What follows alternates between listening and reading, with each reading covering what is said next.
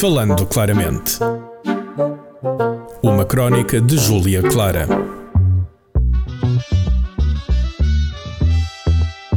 Falando claramente, episódio, já não me lembro outra vez porque um, eu ando a falhar um bocado com isto dos segmentos, mas olá pessoal, vocês não vão perceber isto porque vocês estão a ouvir-me e não a ver, mas eu estou na casinha amarela outra vez, cá estamos nós, na Universidade Autónoma de Lisboa e estou aqui rodeada com o meu querido João Francisco que veio cá marcar a presença, estou com o Tiago que é um colega meu do ISCO, fico a Vani e posso dizer que estou super contente, já senti imensa falta da Autónoma e venho buscar contar este processo que foi fazer a mudança de par. Sim, estou numa universidade a falar de outra. Vai ser isto que vai acontecer, vamos.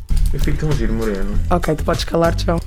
E também gostaria de agradecer ao meu querido professor de rádio, professor João, por me ter deixado continuar a gravar o meu podcast na Autónoma de Lisboa. Significava muito para mim. O projeto nasceu aqui e eu quero que continue aqui, porque o meu coração também vai sempre pertencer em parte à Autónoma. Então, como é que isto tudo começou? Eu sempre fui um bocado indecisa e um bocado confusa de existência, e em 2018 eu estava a decidir que curso é que eu queria seguir e fui à Futuralia pela segunda vez, porque em vez de ir às aulas ia à Futuralia, faz imenso sentido. Portanto, fui à Futuralia e conheci o Instituto Superior de Ciências de Comunicação Sociais e Políticas, o ISCS, portanto, e fiquei completamente rendida. Deram-me muffins da Milka. Como é que me convencem? Com comida, pá. Não, não dá, não outra forma. Deram-me muffins de Milka e eu já quis participar na universidade. Só o que aconteceu? Para entrar numa universidade não só chega a querer, tens que ter média. E Deus sabe que eu não sirvo para estudar. Eu não sei o que é que eu estou a fazer na universidade. Eu sinto que esfreguei a minha presença aqui e vou continuar a esfregar até o curso acabar. Mas pronto, então. Sabia que não tinha média, então o que é que eu decidi fazer na minha inteligência? E crianças não repitam. Eu anulei a matrícula às disciplinas mais importantes: História e Língua Portuguesa, na intenção idiota de que eu iria ter uma alta nota no exame nacional. Oh meu Deus! O que é que vocês acham que aconteceu? Exato! João está aqui a fazer Ave Maria. ok, um. Chumbei completamente. Na primeira fase tive 8, na segunda tive 6. Perdi a minha média de 16 a história. Foi uma coisa linda. Eu vi a minha vida um bocado a andar para trás. E nisto eu não sabia muito bem o que eu queria fazer. Então foi aí que a Rosa, também uma grande amiga minha da Autónoma, me disse que eu poderia inscrever-me na UAL e ter prémio de mérito se tivesse média num certo valor. Como é óbvio, tendo em conta que eu não estava a ter mais opções, decidi então apostar uh, na Universidade Autónoma de Lisboa. Pagar a inscrição foi um tiro, porque se, se não sabes dá quase mil euros de uma vez, dá-te um certo sufoco, tu começas a arfar, tipo, é um bocado complicado. Mas pronto, ajuntei o dinheiro todo, não fui ao Brasil para pagar a minha inscrição na Autónoma, me respeita, pá, eu trabalhei para isto. E então entrei. E a primeira experiência que eu tive com a Autónoma foi na praxe. E João, João, até te vou ligar o microfone. João, eu estou a falar contigo, anda cá. O que aconteceu na praxe, João? Eu não tenho comentários. o João chutou-me durante a praxe. Nós odiámos-nos, foi horrível. Foi polémico, foi polémico. Confirme. Mas é pá, foi engraçado, não foi, João? Foi. O que é que tu dizes da praxe? Acho que as pessoas devem ir à praxe ou não? É assim, imagina, depende, depende muito do espírito com que tu vais para a praxe. Imagina, se nós somos com os espíritos abertos a novas experiências, sem dúvida. Este Mas... foi com o espírito da Cristina Ferreira. Sim, atenção ao meu nome de praxe, respeitem-me. Epá, sim. Então, como eu estava a dizer, eu fui então à praxe um, e foi uma experiência interessante, marcou o início deste percurso e não me arrependo. Pode não ter sido 5 estrelas, mas nenhuma praxe é 5 estrelas, mas não trocaria por nada. Foi o meu primeiro contacto e depois começaram as aulas. A UAL é uma universidade pequena, isto é um palácio, portanto foi uma, uma experiência reservada, éramos uma das maiores turmas e é aquele choque, o choque do ensino secundário para a universidade é muito forte, mas sinto que a Autónoma fez um ótimo acompanhamento para que tivéssemos a melhor experiência possível. E nesse sentido eu estava extremamente satisfeita. A melhor cadeira que eu tive no primeiro ano foi pensamento político, ou seja, estava a começar a integrar-me e até a pensar, se calhar vou ficar aqui, é para a CRI, para o ISCS, mas vou ficar na Autónoma. Mas algum tempo foi-se passando e nisto aconteceu o boom. Vamos chamar de boom, porque chamar de outra coisa é um tiro. E estou a falar da Mr. Covid. O Covid aconteceu e fez-me mesmo pensar que não. Tipo, não, eu não, eu não vou ficar três anos numa universidade privada a pagar o meu rim esquerdo, ainda por cima a ter aulas em casa, porque nesta parte eu estava a ter um drama existencial. Trabalhava num supermercado, estava a lidar com clientes o dia todo, super estressada, as minhas notas a cair e eu não sabia o que fazer completamente. E nisto a minha psicóloga disse-me, Clara, já consideraste fazer mudança de par? E isto nem sequer me tinha ocorrido que podia-se fazer mudança de par, eu podia percorrer ainda o meu sonho de entrar para o ISCS. Então fui-me informar e eu já a desistir completamente porque tinha a certeza que ia correr mal. Mas fui-me informar e ainda tinha uma chance. Fui buscar a papelada toda, paguei uma carrada de papéis e assim que descobri que a minha média não dava para manter o prémio de mérito, fugi, tipo, fugi. E o que aconteceu?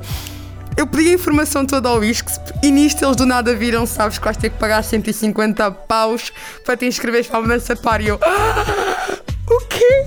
Você? Isto é privado, mas o que é que é isto? Vocês. Eu espero bem que o ISCSP não ouça isto, porque só vir. ok, então. Eu paguei o valor ah, da mudança de par, doeu muito, liguei à minha mãe a chorar. Mãe, eu não quero passar por isto, alguém me salve. E paguei. Já agora, a minha voz está um bocado de voz de bagaço, é uma verdade. Está romântica, mas é lidar. E então ah, paguei a mudança de par e esperei. Fui despedida e esperei. Já agora, eu posso ter sido despedida um bocadinho por eh, fazer TikToks a falar de supermercado, mas isso vai ser uma conversa para outro episódio. Não vamos focar nisso agora, mas pronto. Fui dispensada do meu querido emprego. E sempre à espera, será que entro no isco, será que não entro? E a Wala bater-me à porta a dizer: vais pagar a matrícula ou não vais? Vais pagar a inscrição ou não? E eu esperem, esperem, esperem, eu preciso saber o que é que eu vou fazer à minha vida. Porque eu corria um enorme risco de não ter para onde ir, porque não paguei a inscrição num lado e não entrei no outro. E o que é que acontece? Acontece vivendo Santarém. E o que é que foi vivendo Santarém? Eu fui com a minha mãe e com o meu pai às piscinas de Santarém. O meu rim desistiu. Pode ser parcialmente do álcool que eu ingeri durante a minha estadia na UAL.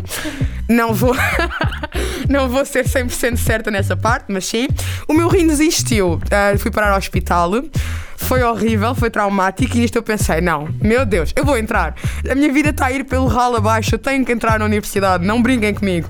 Pronto, dois dias depois estou a tomar antibiótico que tem um cavalo e recebo o e-mail pausa para cena dramática.